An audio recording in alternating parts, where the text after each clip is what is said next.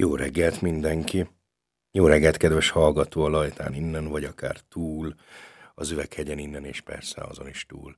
Jó reggelt mindenki, aki ma velünk kell, hallgat minket, vagy később meg fog hallgatni minket. Ez most egy ilyen ventilációs adás lesz, ahogy kicsit elmondom azt, hogy én mit gondolok a magyar választásokról, és egy kicsit így kibeszélem magamat.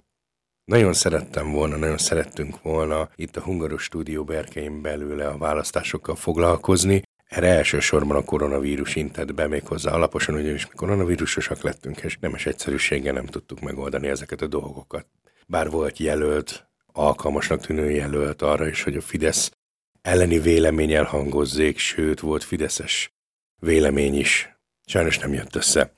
Viszonylag sok munkám van benne, úgyhogy egy kicsit így bosszus is voltam, hogy bánya, kánya, hát mindegy, ez van, de azt gondolom, hogy fontos, nekem mindenképpen, úgyhogy ezt most bocsássák meg, nekem ez ilyen kicsit egoista dolog lesz, hogy ezt elmondjam, hogy én mit gondolok. Nem akarom megmondani a frankót, tehát nem fogok ö, sem Mérő László, sem Új Péter, sem Tóta V, sem bárkinek így a nyomába lépni, nem is akarok. Ez igazából csak egy ilyen külső, szubjektív vélemény arról, hogy szerintem mi és hogyan történt. Tehát akkor számvetés Máté módra. Á, fenét, előtte zenéjünk még egyet.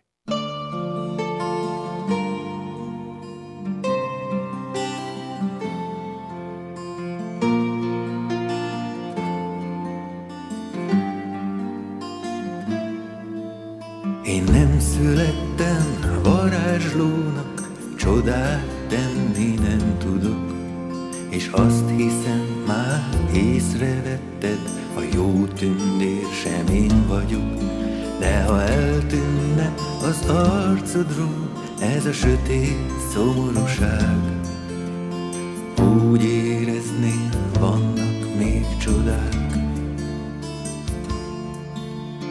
Mit tehetnék érted, hogy előzzem a bánatot, hogy lelked mélyén megtörjen a gonosz varázslatot.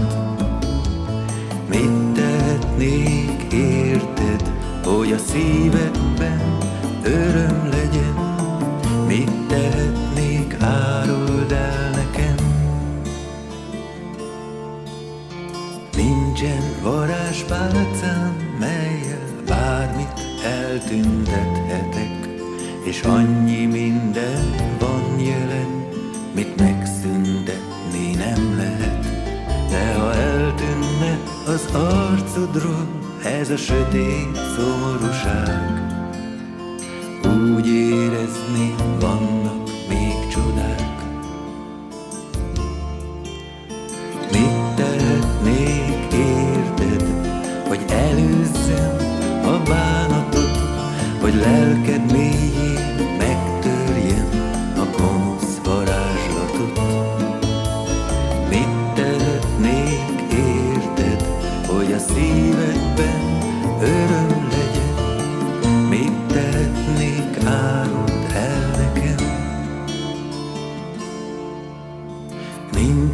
hét mérföldes csizmám, nincsen varázsköpenyem, hogy holnapra már máshol leszünk, sajnos nem ígérhetem, de ha eltűnne az arcodról ez a sötét szomorúság, úgy érezném, vannak még csodák.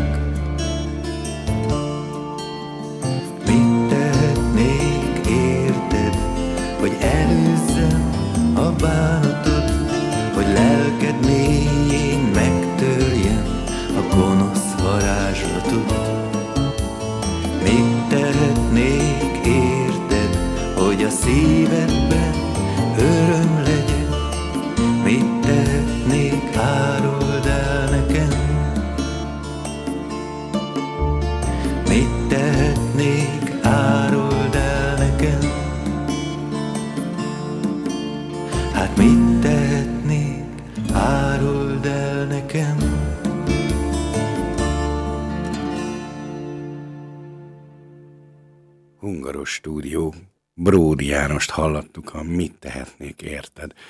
Gondolom én vannak a hallgatók között nem is kevesen, akiknek esetleg Halász Judit hangján szólalt meg ez a szám.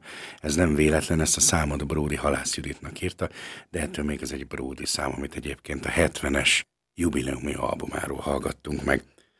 Tehát akkor számvetés Máté módra. Orbán Viktor megnyerte a választásokat. Ráült az országra már végérvényesen.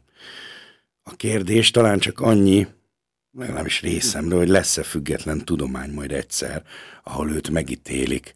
Lesz-e Magyar Tudományos Akadémia, ahol szakmailag politológusok, szociológusok, kulturantropológusok tudnak beszélgetni arról, hogy ez, ez hogy történt, mi történt, mert ezt a részt ezt ne vegyük el tőle, Orbán Viktor történelmet írt. Április harmadikán Magyarország választott. Nem jégen, nem királyt, valamilyen ökumenikus vezért. Diktátor light. Kelet-Európa képes valami újra, meg újra, meg újra, meg újra. Van élet az unión belül, és kívül is, illetve a haza nem lehet belső migrációban. Max Pintér Béláék. Dózsa Lászlót minden faluba lovas szobornak. Ilyenkor persze fölcsendülhet bennünk, hogy Kossuth elvtárs gyalogos típus volt. Stadiont minden faluba, minden főtér lekövezve már. Szóval, hogy visszakanyarodva az egészre, még a választás előtti hangulatra, bizony én is hittem már, hogy most lesz valami. Igaz, én innen a linci távolságból max azt tartottam elképzelhetőnek, hogy az ellenzék valami döntetlen közelébe ér. A rendszer nem teszi levetővé, hogy, a, hogy ne a Fidesz, ne Er Viktor aláhúzandó, kitörlendő, amelyik nem kell, de a lényeg mégiscsak ugyanaz, mert és vagy, a család nyerjen. Ó, oh, már megint milyen naív voltam. Buborékon belül éltem, még mindig. A választás majdnem szabad volt, bár vannak szakemberek, akik szerint nem. A kampány az max mutatóban volt demokratikus, de ettől még tény a tény, hogy úgy cirka 3 millió 60 ezer 706 magyar választó tolta oda kicsiny kacsóját és abban egy tollat, hogy két egymást keresztező vonallal tegyen a Fidesz és az elválasztatatlan sztómájának leánykori neve KDNP jót. Nem elég gazdag a lőrinc még. Nem, nem én vagyok keserű, hanem a pohárban a lé lesz az. A kérdés, hogy mikor és mennyit kell inni belőle majd a népeknek. A miénknek és a körülöttünk élőknek is. Mi a miénk, mi a tiéd. Ki, hova, meddig magyar. A lényeg, hogy a szegényeknek valószínűleg sokkal, de sokkal többet, mint egyes, saját lábon tengődő marbejai gazdasági migránsoknak. Az élet kemény. Jó, nekiképpen nem de kell nekünk a magyar siker, főleg ilyen nehéz időkben. Mert gyakorlatilag mindent sikerként lehet kommunikálni. Nem, nem csak az állampártal és a tömegkommunikációs Zonder feljével van bajom, hiszen ott van Feri, aki a szát mindenbe bele is veri. Van egy mondás a családról és a férfi nemi szervről, ha lenne címer ennek a kisnagy embernek, oh, bocsánat, kapitánynak, akkor ez lenne a jelmondat. Nekünk ez adatott, ez az összefogás.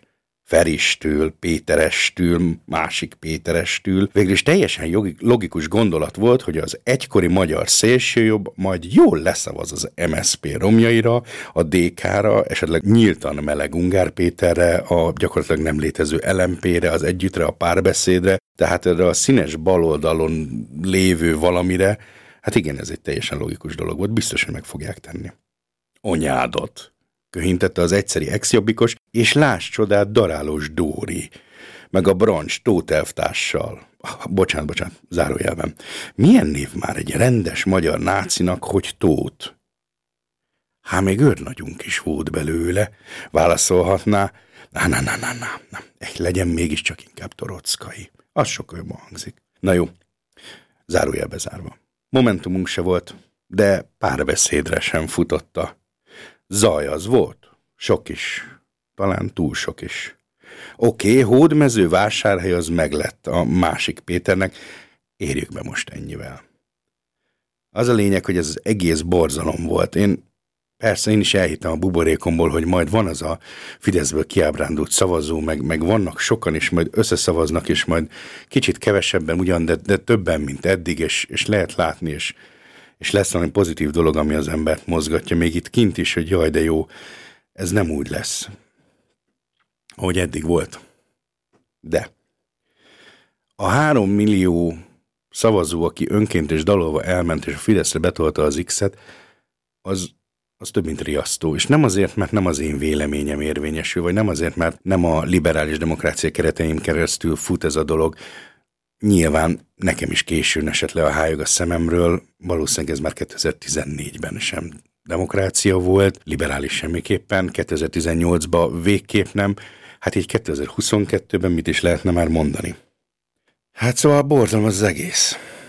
Na jó, elég lesz annyi, hogy a Partizánban a Gulyás Marci, a YouTube többi részének meg a Bödőcs vagy a Potyondi Edina elmondja, hogy ez gáz. Ezért, meg ezért, meg ezért, meg ezért. Mert nagyon sok helyre tudok nyúlni, tudunk nyúlni, van lehetőségünk rá, olvasni, hallgatni, gondolkodni. A kérdés az az, hogy igény van-e rá. Valószínűleg nincs. Na jó, tegyük hozzá még a nagyon fontos dolgot, de jött Vladimir Vladimirovics tömeggyilkosov, és ide is tett némi hatást. Persze, mi miért nem maradnánk ki. Az ukránok ugye még mindig magukat bombázzák, tenném hozzá, és önmaguk elől is menekülnek, ugye? Na jó, a választási eredmény magyarázatai között van sok jó, még több részben jó magyarázat. A, jót, az alatt, a jó alatt itt azt értem, hogy plastikusan és normálisan nem bőlére engedve bölcsészmódra, hanem egészen jól érthetően meg lehet érteni belőle, hogy mi hogyan történt. Nyilván az elemzés, persze közép és hosszú távon, hogy ott a lényeg, hogy ki hova tolja ezt a pici kis potmétert, hogy hogy vannak ezek a felelősségbeli dolgok, vagy ki mit értékel nagyobb erővel. Hát akkor az egyéni felelősség elemzés tőlem. Szerintem a NER kiépült. A rendszer több mint kész. Az ebből fakadó sík, egyszerű hazugság cunamit a 10% szabad magyar sajtó nem tudja megállítani. Plusz talán mondanom se kell, a pálya lejt. Kettő. Az összellenzéki összefogás töketlensége, avitsága, Feri, na meg az MZP túin van. Majd a jobbik betolja a Ferit. Oda. Habetóta. Hát igen, a harmadik pont Oroszország agressziója, háborúja Ukrajna ellen. És tök őszintén, kedves hallgatók, én is beszartam, és be vagyok szarva, és még sokan mások is. De ezt most ne is eresszük bőlére. A politilógiai közhely is csak egy közhely. Zárójel, a háború mindig a hatalmon lévőt segíti. Választási földrajz plusz kampártok. Nyilván megérte a gatyának ennek a drága, a honért vérző szívű milliárdosnak, hogy pártot alapítson, Gödénynek is, a kigyúrt szakállas gyógyszerésznek, Szanyi kapitánynak? Hát neki talán már tényleg mindegy. A lényeg, hogy Török Gábor elemez. Új Petiék keseregnek. A Mérő László meg kivételesen az én magánvéleményem szerint hülyességet mond. Ettől még mindig az egyik legnagyobbra becsült ember, legtöbbre becsült ember az én magánvéleményem szerint, de most, amit a választások után ír, az nem csak egyszerűen nem tetszik. Ő egyébként ebben a, azt várja ahhoz a típusú ex-ellenzéki ellenzéki szavazóhoz tartozik, aki azt mondja, hogy hát talán most konszolidálódik a Fidesz. Minden lehetséges. Na jó, a rutinos ellenzék rutinosan egymásra mutogat. Bocsánat, de azért a Gyócsány Ferencnek tényleg rinocérosz a totem állata, de minimum az arcbőre. Jakab de Peti, Detto, MSP, Buzie vagy. LMP? Buzie vagy. Ungár Peti? És anyukád hogy van? Aztán persze mindenki beül a parlamentbe. Jó, majdnem mindenki, MCP végül is nem. De a többiek mindenki beül, és mindenki aláírja ezt a rendszert úgy, ahol hogy van. Törvényestül, alkotmányostól, mindenestül. Szerintem meg egyébként Potyondi Edinának van igaza, végül is nem mindegy. Innen hova?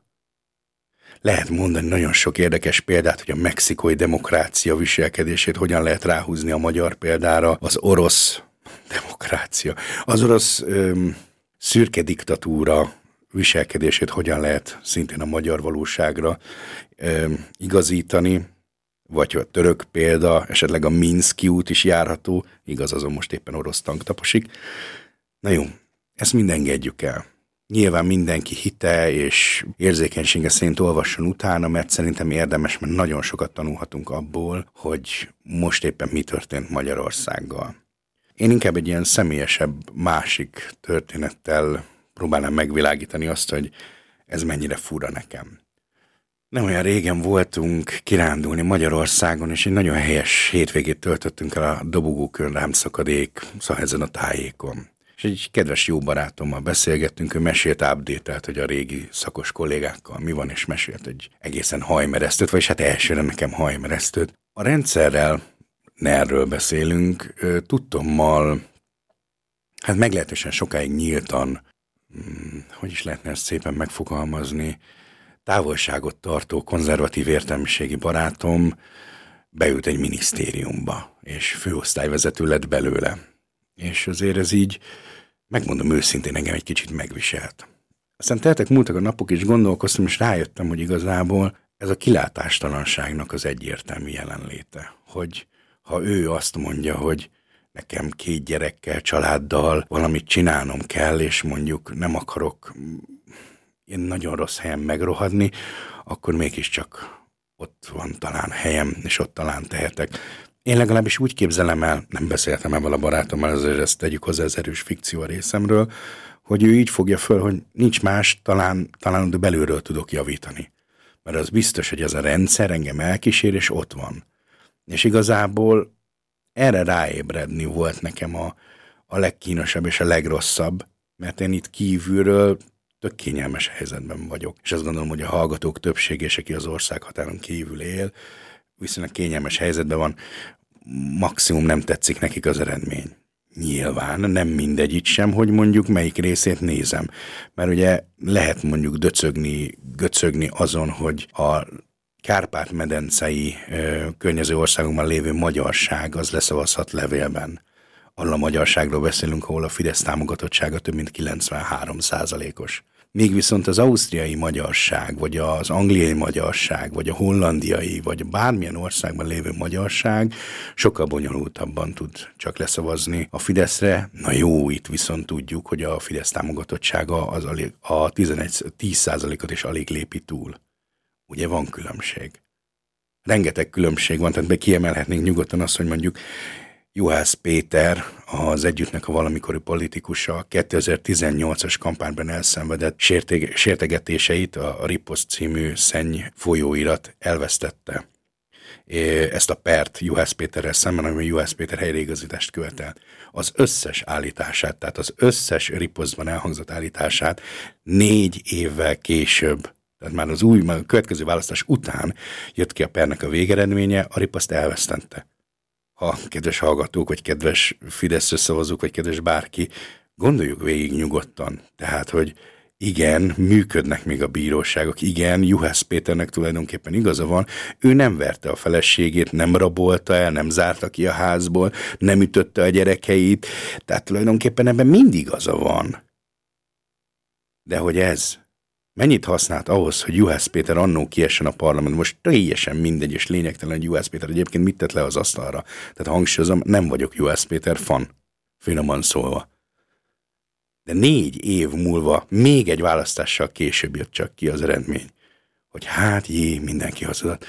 Önök szerint, aki a riposztot annó olvasta, és jól megmondta magába, hogy fú, hát ez a Juhász Péter, ez mennyire gáz már, ők hozzájuk el fog jutni a hír, hogy a riposzt pert vesztett. Megint. Uram, bocsári, poszt Fidesz ö, fizetni fog? Bármiért is. Na jó, ezt a... Ezt az egészet hagyjuk még mi is a levegőbe, és azt gondolom, hogy ez így most nagyon tömény volt, úgyhogy inkább zenéljünk egy kicsit. Annyi a hibám, amit féltettem, mint csillag az égen, de ameddig tombol a tűz még bennem, én hagyom a dégjen, majd elmegyek és ahol nem lát senki, ott verek egy tábort, a múltat nem tudom jóvá tenni. Még nem tudom hol is a cél És folyton ellenem dolgozik a szél. De nem fúj vissza a bőröm Páncélból van, a szívem pedig a cél. Mindegy, hogy mennyire rögös az út Elmegyek, nem számít a távolság. Csak veszem a bátorságot hozzá és szedem a sátorfát lesz több üzenet, itt hagyom mindenemet Megyek, amíg van erő. Ott húzom fel a táboromat Ahol a lábnyomomat elmossa majd az eső. Annyi a hibám, amit féltettem Mint csillag az égen De ameddig tombol a tűz még bennem Én hagyom a égjen Majd elmegyek és ahol nem lát senki Ott verek egy tábort A múltat nem tudom jóvá tenni. Maradok távol.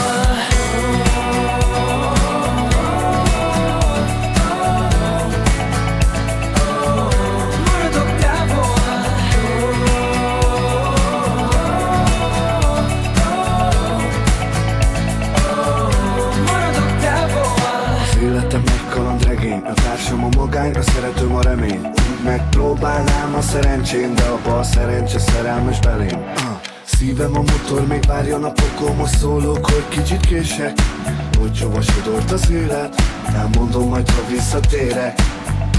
Nem lesz több üzenet, itt hagyom mindenemet Megyek, amíg van erő.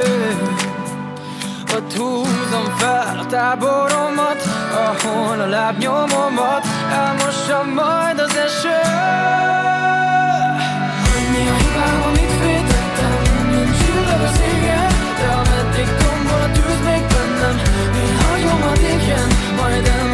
elmegyek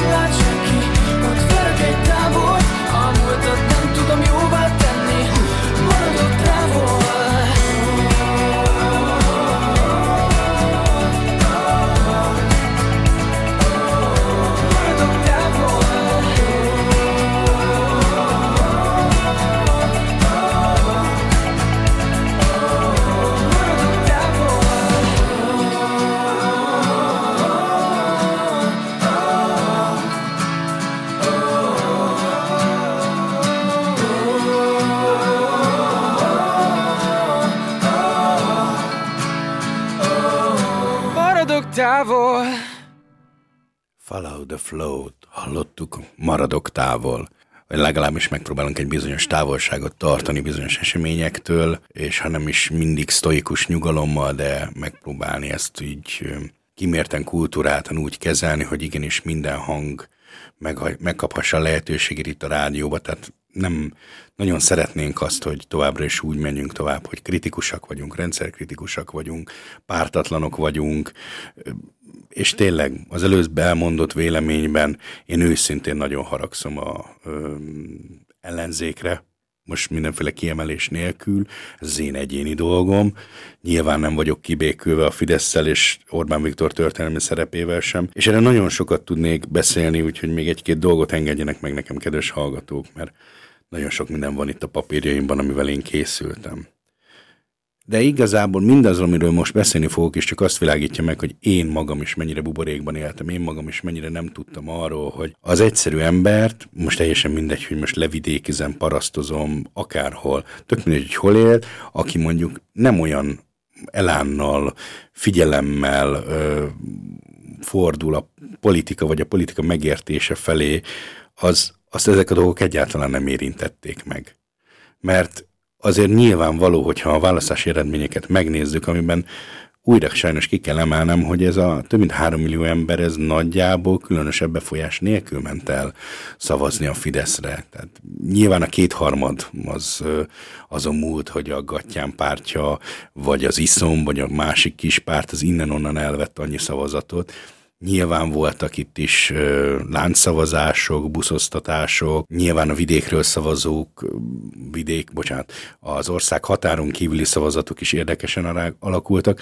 A lényeg az az, hogy összességben véve a Fidesznek nem kellett nagyot csalnia. A Fidesznek nem, a Fidesz nem szorult arra rá, hogy bármit is úgy különösebben meg kell, hogy mondjam, bundáznia.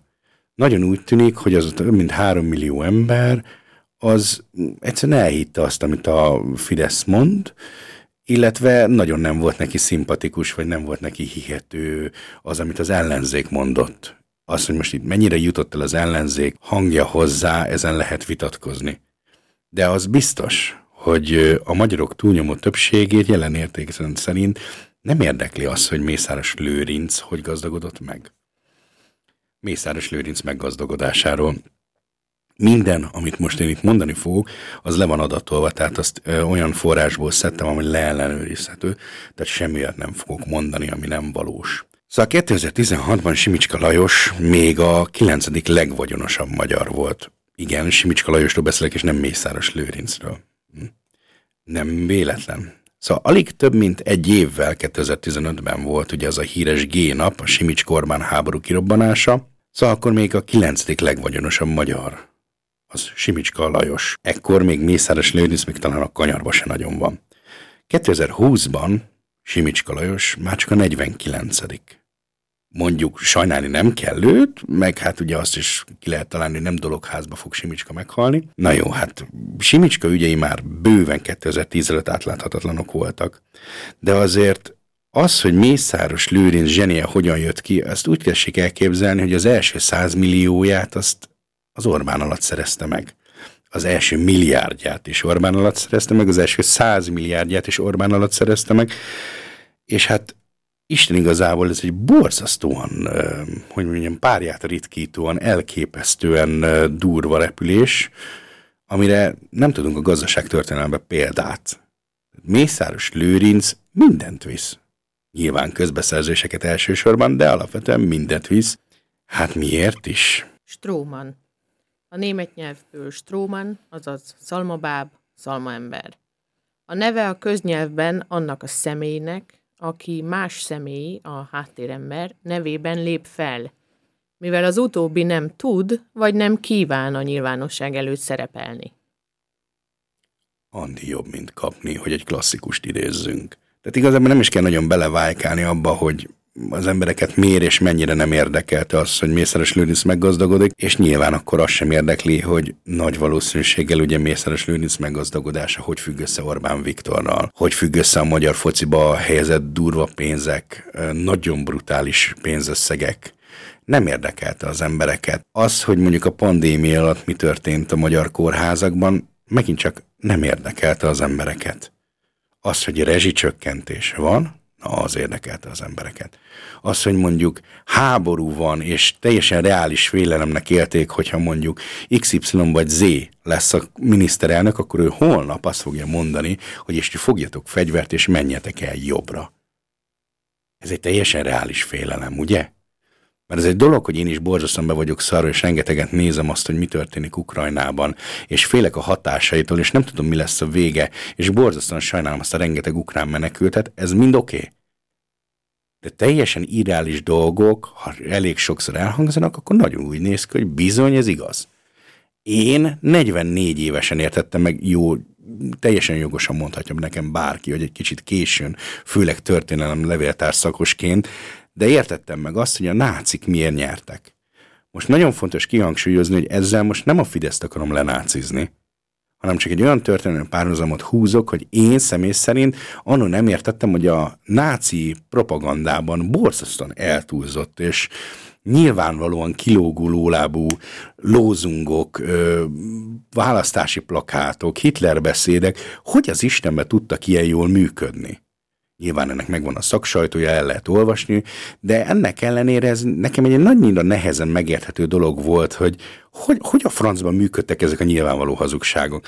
Erre 2022-ben szembesülök avval, hogy ó, hát bőven elég ez csak elég sokszor mondani. Az anyósomiknál Dunaszerdahelyen leülök a kanapére, és mindig szoktam egy picit királyi tévét nézni döbbenetes eredmény, döbbenetes élmény, és nem azért, mert nem szeretem a dolgokat, hanem azért, mert teljesen egyértelműen a legelejétől kezdve, anélkül, hogy bármit is eléolvasnék, vagy bármit is próbálnék csinálni, azonnal kilóg a lóláb, hogy itt valami nagyon el van tolva. Tehát, mint amikor valaki így ezen a rádiós közvetítésen a potmétet teljesen eltolja a másik irányba. Nem létezik. Tehát nincs a skálán, a kilenctől az egyik semmi, csak a tízes van. És ezt kapják orba szájba, és ez, ezzel élünk együtt.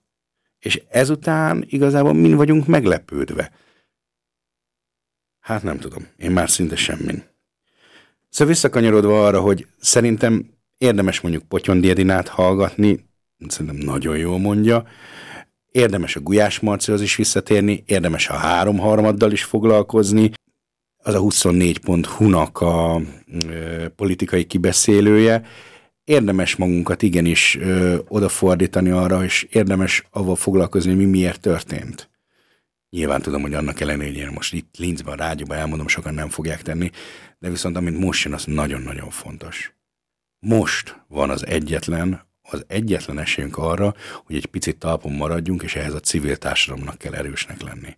Össze kell tartanunk, egymást kell segítenünk, odafigyelnünk a másikra, és igenis segíteni, mert az állam nem fog. Nem tudjuk, én legalábbis nem tudom megjósolni, nem merem megjósolni, hogy most az őszi vagy a nyári gazdasági válság, ami borzasztóan dübörögtet, mint a lavina a hegyoldalról így jön le, el fog minket itt Ausztriában is találni. Most gondoljunk csak arra, hogy itt Ausztriában a hivatalosan elismert infláció az több mint 6% már 7% fölött van.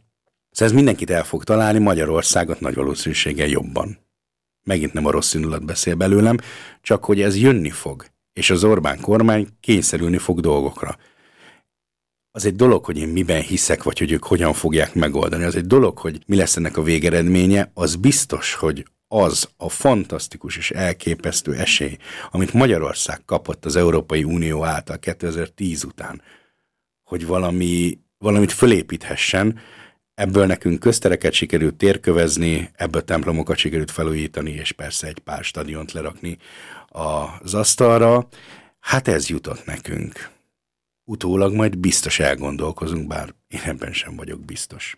Na jó, itt most ezt a dolgot elengedem, és abba hagyom. Itt most azt gondolom, hogy kedves hallgatók, egy darabig próbálunk nem politikával foglalkozni, egy darabig a Ungaros Stúdió visszakanyarodik arra a részre, hogy igenis a felső ausztriai történésekre reagáljon, igenis az itteni magyarság életére próbáljunk reflektálni, avval foglalkozni, úgyhogy egy kicsit, kicsit elengedjük a politikát.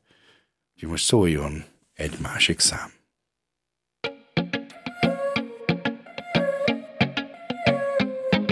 Nem tudtatom, mit jelent másnak-e táj Hogy egy célponton kívül mást látnak-e tán. Fenn a gépről, nem ismerik csak a térképről. Nem tudhatom ember embert, vajon miért től? A sors rám itt lehet csókot Ki itt nőtt fel, csak itt lehet boldog. Nem futok már, meg történhet bármi. Itt legyek por, ha porrá kell válni Félem az éjszakát, ha fájdalom szár át Szép hazánkra támadó szél, a bánatom fújja Míg nem ír újra a béke újra. Nem tudhatom, hogy másnak ke tájék Mit jelent nekem szülő hazám Mit elángoktól lehet. Belőlem nőttem én, mint fotósból gyönge ága.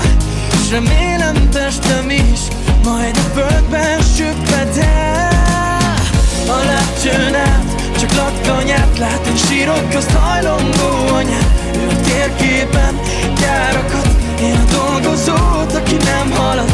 A lépcsőn át csak laktanyát lát Én ökröt tornyot szelít kanyát A boristák nagy szárnyadat a hazám az otthonom marad. Tudnunk kellett tájék, mit jelenthet másnak Hogy csodájára járnak, vagy csak vermetásnak Mert nekem szülő hazám, így fülig beleestem S remélem, hogy majd a földbe süpped el a testem. Sírom és a bölcsőm, ez a csoda, de csak kölcsön ám a csőlátók A sok csodát nem látják meg a látcső nép. Vezérek népét, sok százezrek népték De máig rejtett értékeket rejtegetett térkép Fogadom, vagy bárkitől lesz kuple rájött táj Annyi szó rendet teszek, hogy ez fogni fáj De a gépéből, ha békéből úgy közül le.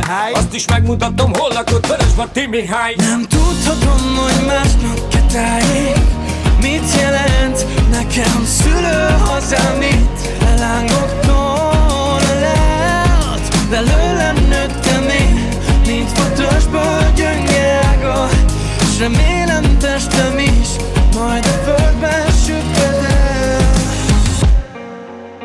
Bűnösök vagyunk mi akár a többinél Tudjuk, hogy védkeztünk. Mikor, hol, s miképp Bűnösök vagyunk mi. Akár a többinél. Tudjuk, hogy védkeztünk. Mikor, s Nem miképp. tudhatom, hogy másnak ketáig Mit jelent nekem szülő hazám Mit elángok tón Belőlem nőttem én Mint fotosból gyönge remélem testem is Majd a földben süpped el A lépcsőn át csak laktanyát lát Egy sírok közt hajlongó anyát. Ő a térképen gyárakat Én a dolgozót, aki nem halad. A lépcsőn át csak laktanyát lát Egy nökrött tornyot szelít anyát. A porizsdák nagy szárnyadot A hazám az otthonom marad. Na hát akkor térjünk vissza a pozitív hullámokra, a vibe-ra. Ugye mi már negatívak vagyunk, és ez milyen jó, meg hogy egy csomó mindent elengedett a osztrák kormány is, és most már lehet mindenféle dolgot csinálni maszk nélkül, úgyhogy egy kicsit lazábban fellélegezhetünk, és jobban lehetünk. Ami viszont azért egy jó hír, mert semmi sem akadályozza meg a magyar hallgatók ezreit, hogy május 14-én, szombaton, Linzben, a Lentos Múzeum melletti réten, egy cirkuszi sátorban Varó Dánielt meghallgassák a Masszat-hegyen és innen is túl gyerekprogrammal. Ez az Ikiku rendezvénysorozatnak a harmadik eseménye. Mert hogy egészen sikeresen túl voltunk az elsőn is. Igen, márciusban itt volt ugye a Vekker műhely, beszéltünk is velük itt a Hungaros stúdióban, úgyhogy ezt vissza lehet hallgatni a kíváncsi füleknek. Ma, ma lesz a második, úgyhogy szeretettel meghívunk mindenkit, aki szeret pirogit enni és hallgatni is, ugyanis az együttes neve a Lubie Pirogi. Lengyelül fognak énekelni egy gitár és egy énekhang, vagy két énekhang, és a Lengyel Egyesület pedig pirogit szolgál föl, úgyhogy ha van kedvetek, akkor és nincs jobb dolgotok ma kettőtől, és nincs kedvetek főzni se nagyon, akkor e- ebéd és szórakozás egyszerre a Hrvatski Centár Linzbe, Friedhofstrasse 25 alatt, kettő órától. A Hrvatski Centrále az, ha úgy gondolom, Hrvatski ez... Centár, javítok, a horvát, a horvát egyesületnek a... Így van, tehát az éles fülek már biztosan mondták, hogy ez a horvát egyesület. Tehát még egyszer a címet. Friedhofstrasse 25. Tehát ma kettőkor. Lubie Pirogi. Úgyhogy van azért program itt Linzben, és lesz még. Visszakanyarodva erre a Varró Dánieles dologra, mert ez kettés van osztva, tehát a felnőtteket úgy gondoljuk, hogy őket is ki kell szolgálni, és nekik is érdemes, úgyhogy május 13-án pénteken, tehát logikusan egy nappal szombat, május 14-e előtt lesz Varró Dánielnek egy felnőtt. Nem csak neki igazából, a Duna antológiába írt ő maga is bele, és ennek a Duna antológiának, ennek a könyvnek lesz a, a könyv bemutatója, és egy irodalmi este ez, ehhez eh, kapcsolódóan beszélgetni fognak a Három Holló Egyesület szervezésében. Részleteket majd mondjuk, ha jól tudom, akkor a Tália könyvesháznak a kicsi beszélgetős sarkában lesz majd, de majd pontosítjuk, majd kövessétek a Facebook oldalunkat, és minden fent lesz. Igen, igen, ezt mindenképpen pontosítani fogjuk, tehát május 13-án. Május 13-án este, a Duna Antológia, és május 14-én délután háromtól pedig a, a gyerekes műsor Varó Danival, úgyhogy ezt a májusi hétvégét, ezt karikázzátok be a naptárba. Így a jövő héten Urfárener már sok gyerekes családok készülnek föl, lesz minden, már felépült, már láttuk, már parkon is tök nehéz itt a környéken, mármint a stúdió környékén, de ettől függetlenül mm, a mi gyerekeink már nagyon várják, egy kicsit nem annyira, de, de lesz, szóval lesz itt egy nagy népörjöngés az Urfanermákról, lesz sok-sok nép, aztán majd, hogy mennyire dobja ez meg mondjuk a koronavírus mutatókat, arra mondjuk így. De hogy a pénztár, pénztárcánkat majd megterheli, az biztos. Azt tuti. Na jó, van még egy-két programról beszélni fogunk, de most inkább zenéljünk egy kicsit még. Uh-huh. Szóljon még egy Bródi János, egyek, ezek ugyanazok című.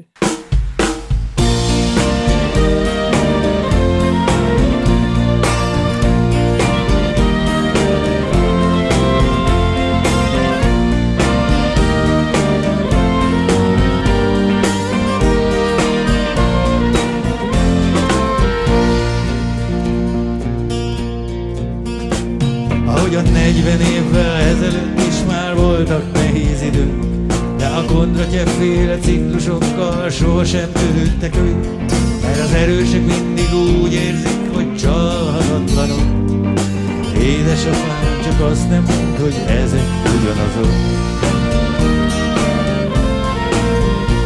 Mikor az entrópia emelkedik és mindent felkavar a szolgálatok beindulnak, hogy ne legyen túl nagy a zaj, S kitüntetett szerephez jutnak megint a segnyalók.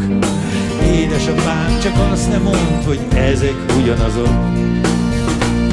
Itt szép lehetsz, de okos nem, mert kötelező a hit, És ellenség lesz mindenki, aki kételkedik, ezen köpönyek forgató. Édesapám, csak azt ne mondd, hogy ezek ugyanazok.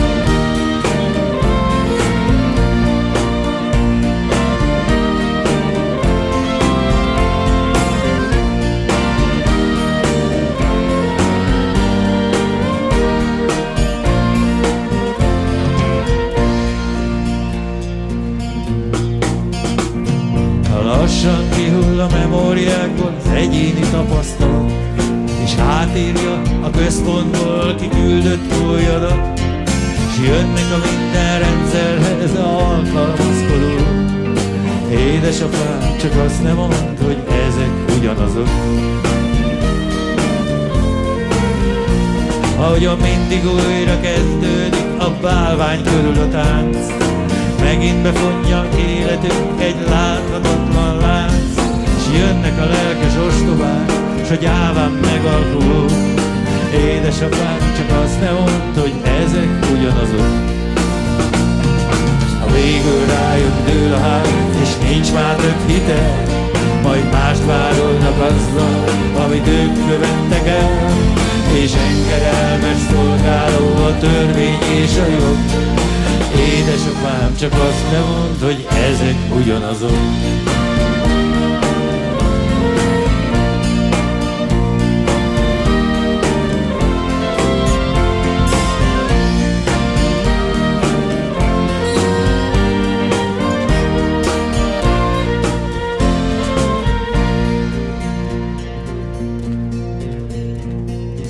Kedves fiam, édes lányom, véssétek be jó, E szép országban pusztít más is, nem csak az alkohol. Jönnek majd és hirdetik, hogy milyen nagy magyarok, de tudjátok, hogy ezek bizony mindig ugyanazok. Édesapám, te megmondtad, ezek ugyanazok.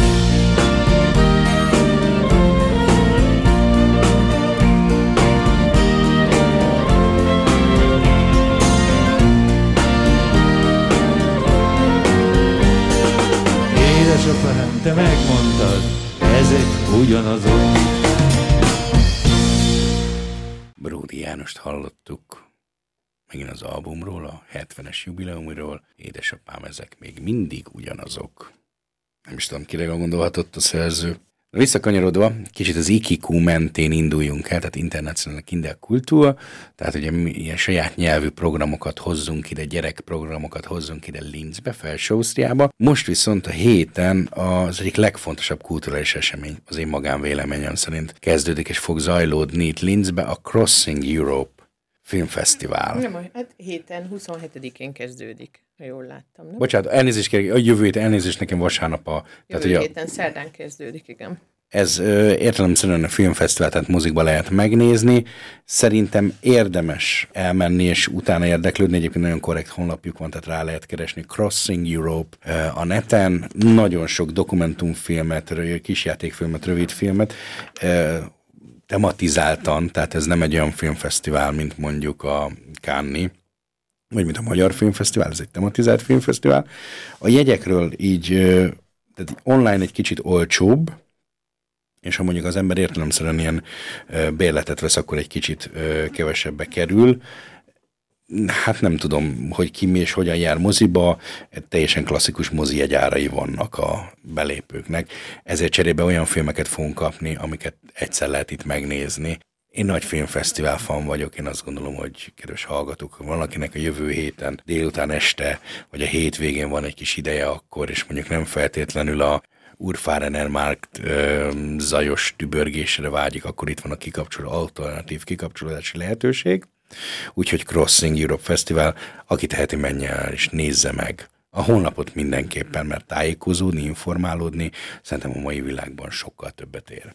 Tehát akkor az igikúra visszakanyarodni, még egy mondat erejéig, még egyszer, ma kettőkor, hogyha valaki az eső elől el akar bújni a gyerekével, és valami érdekeset akar hallgatni, akkor hol is lesz ez a lengyel gitáros pirogi biznisz? Lubie Pirogi, Friedhofstrasse 25, a Horvát Egyesületben, kettő órától. És ne felejtsék el, hogy majd lesz egy varródani is május 13-án, lesz még egy varródani gyerekeknek Május 14. május 14-én, és majd utána még jön egy szlovák, Szlovák Színház, igen, a Féder Teáter.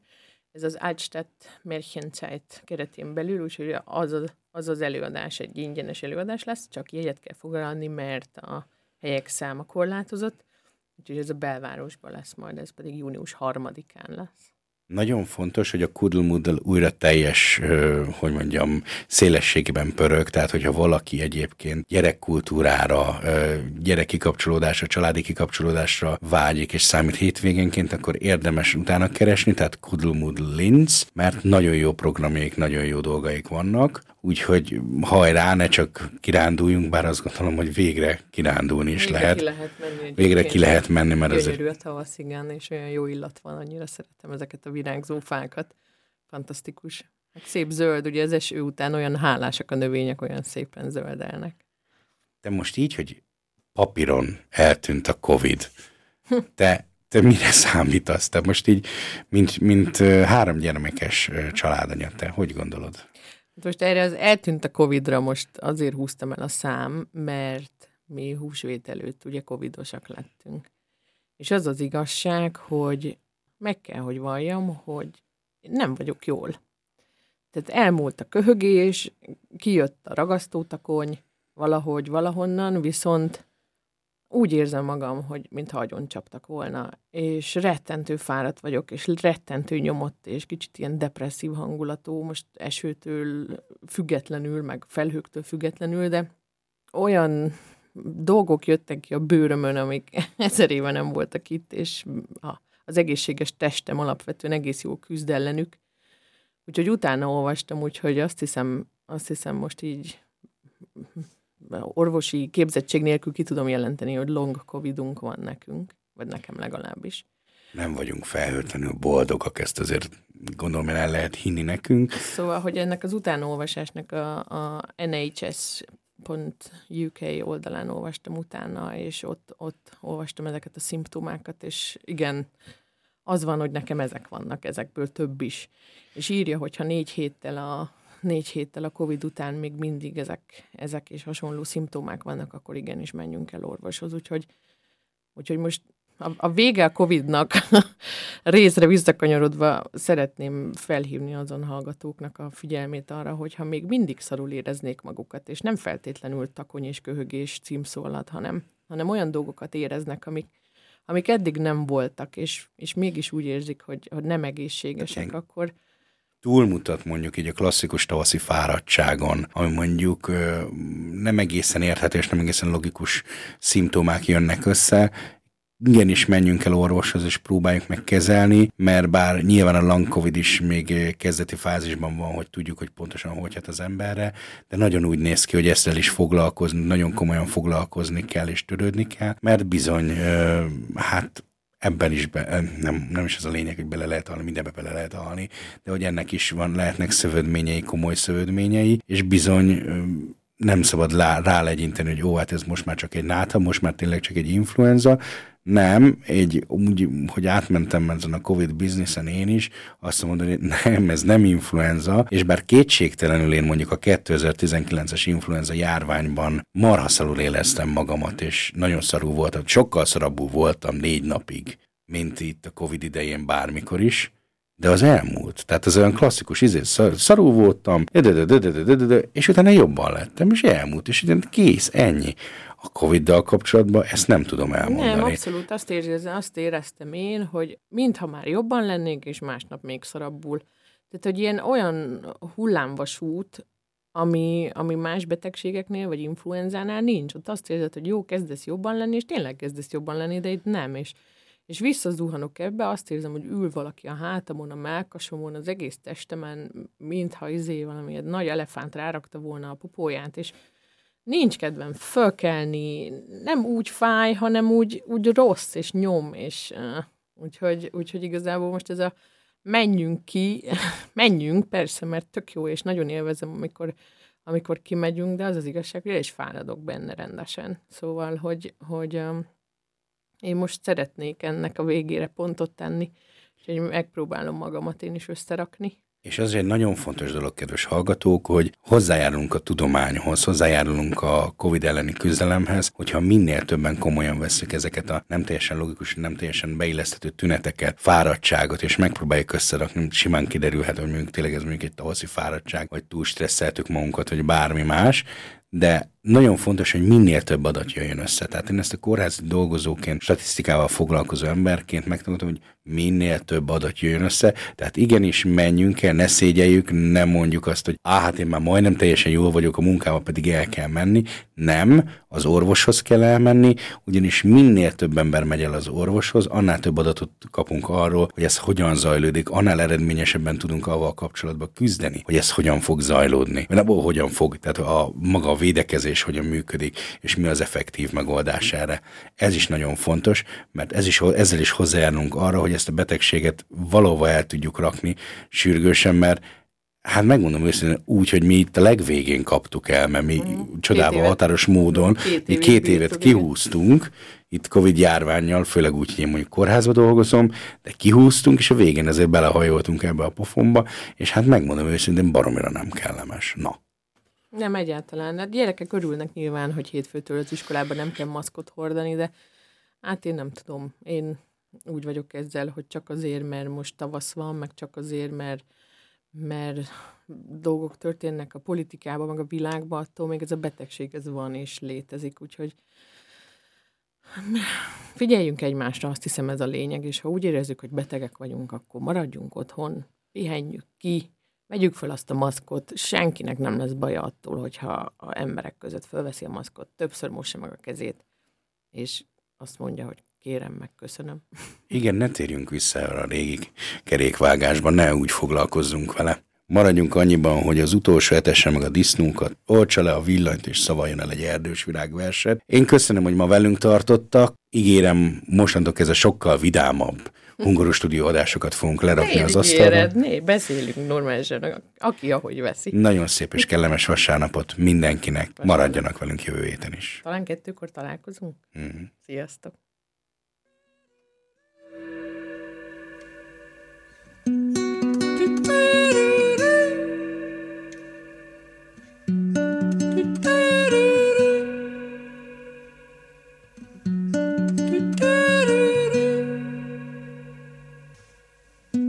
Legyél fiú, legyél kislány, Legyél te is név a listán, Aludj sokat, befész nagyot, Viselkedj úgy, mint a nagyok, Ne szekáld a dadusodat, Ne piszkáld a pelusodat, ne vigyorog ilyen bután Húzd le szépen magad után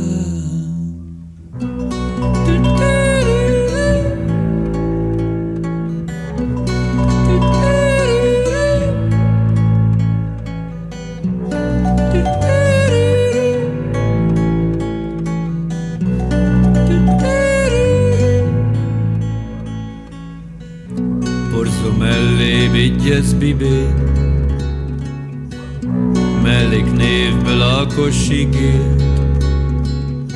Ne blazírozz durvább szerre Kattanj rá a sajtburgerre. Csináld szépen, amit mondok. Ne szorítsd össze a combot. Hozd a formád, aztán kopj le Amit szoktál, arról szokj le.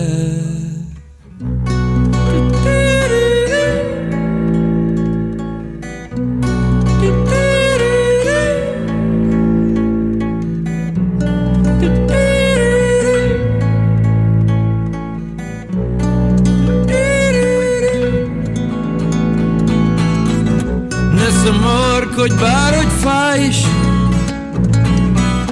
Ne csak klikkelj, regisztrálj is. Változtasd meg életed. Váltsavíg be bérleted. Ne kísérsd a minden válasz másik szolgáltató Őrizd meg a jegyedet. Nem mozgasd a hegyeket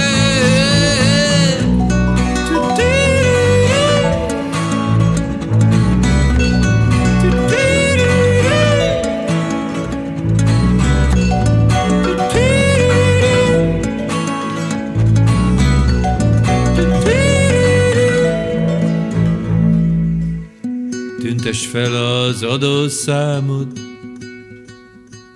Jöjjön el a te országod. Küzdve küzdj és bízva bízzál. Vigyázz, nehogy visszahízzál. Csak a szemed, tartsd a szád. Várd a világ tavasszát. Semmire se derítve Feküdj szépen kéterítve mint